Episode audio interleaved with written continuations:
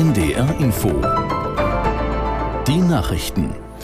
Um 9.30 Uhr mit Michael Hafke. Die islamistische Hamas hat eine zweite Gruppe von Geiseln aus der Gefangenschaft im Gazastreifen freigelassen. Sie befinden sich inzwischen alle wieder in Israel.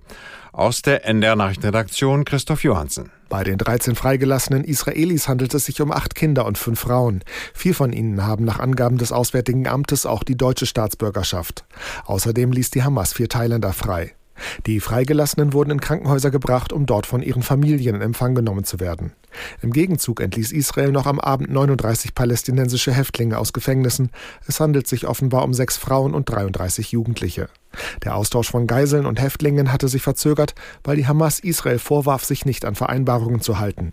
Israelische Soldaten sollen im besetzten Westjordanland sechs Palästinenser getötet haben. Nach Angaben der Autonomiebehörde wurden vier von ihnen in Jenin erschossen.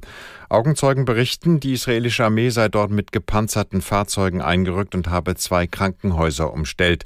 Dabei sei es zu schweren bewaffneten Auseinandersetzungen gekommen. Im Westjordanland hat sich die Lage in den vergangenen Wochen weiter zugespitzt. Nach palästinensischen Angaben wurden 230 Menschen durch die israelische Armee oder radikale Siedler getötet. Die Grünen beenden heute ihren Bundesparteitag in Karlsruhe. Gestern hatten die Delegierten noch kontrovers über die Migrationspolitik diskutiert und sich anschließend hinter den Kurs der Parteispitze gestellt. Aus Karlsruhe Chris Berdrow. Die Mehrheit der Delegierten stimmte gegen einen Antrag der Jugendorganisation, der grüne Minister dazu verpflichten sollte, sich konsequent gegen strengere Asylregeln zu stellen.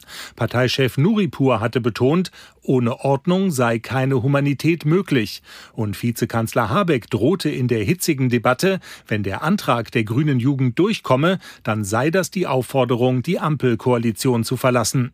Die Grünen wollen heute ihr Europawahlprogramm verabschieden.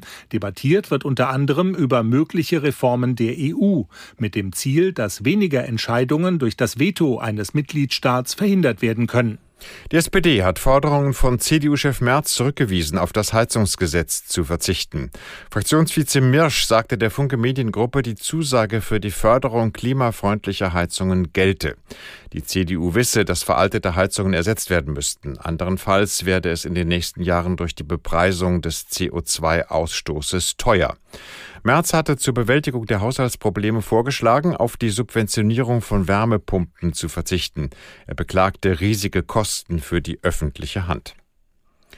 In Indien versuchen Helfer weiter zu eingeschlossenen Bauarbeitern vorzudringen. Die indische Luftwaffe flog Spezialgerät in die entlegene Bergregion. Zuletzt hatten die Einsatzkräfte versucht, mit einem besonderen Bohrer zu den Männern durchzustoßen. Wenige Meter vor dem Ziel stieß die Maschine auf Metallplatten und wurde beschädigt. Vor zwei Wochen war im Norden Indiens bei Bauarbeiten ein Teil eines Straßentunnels eingestürzt. Seitdem harren dort die 41 Arbeiter aus. Sie werden durch ein kleines Rohr mit Sauerstoff, Wasser und Nahrung versorgt. Das Wetter in Norddeutschland heute im Osten zu Beginn heiter, später wolkiger. Ansonsten im Tagesverlauf von Ems und Nordsee her aufkommender Regen bei einem bis sieben Grad. Morgen gibt's zeitweise Regen oder Schnee.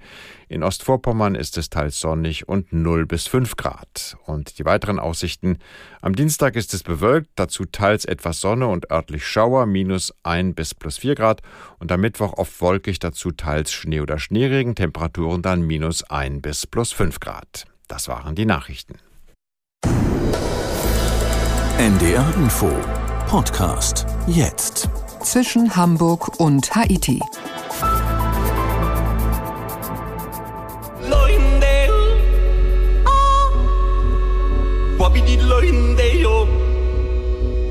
In der Natur, da verknackst du dir den Fuß. In der Natur. In der Natur, da ist alles noch so ein bisschen wie früher.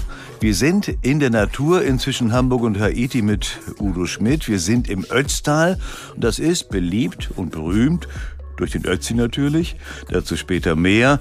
Und es ist so eine Art Klischee, also Symbol für den österreichischen Bergtourismus. Das Ötztal, wo James Bond auf den Ötzi trifft.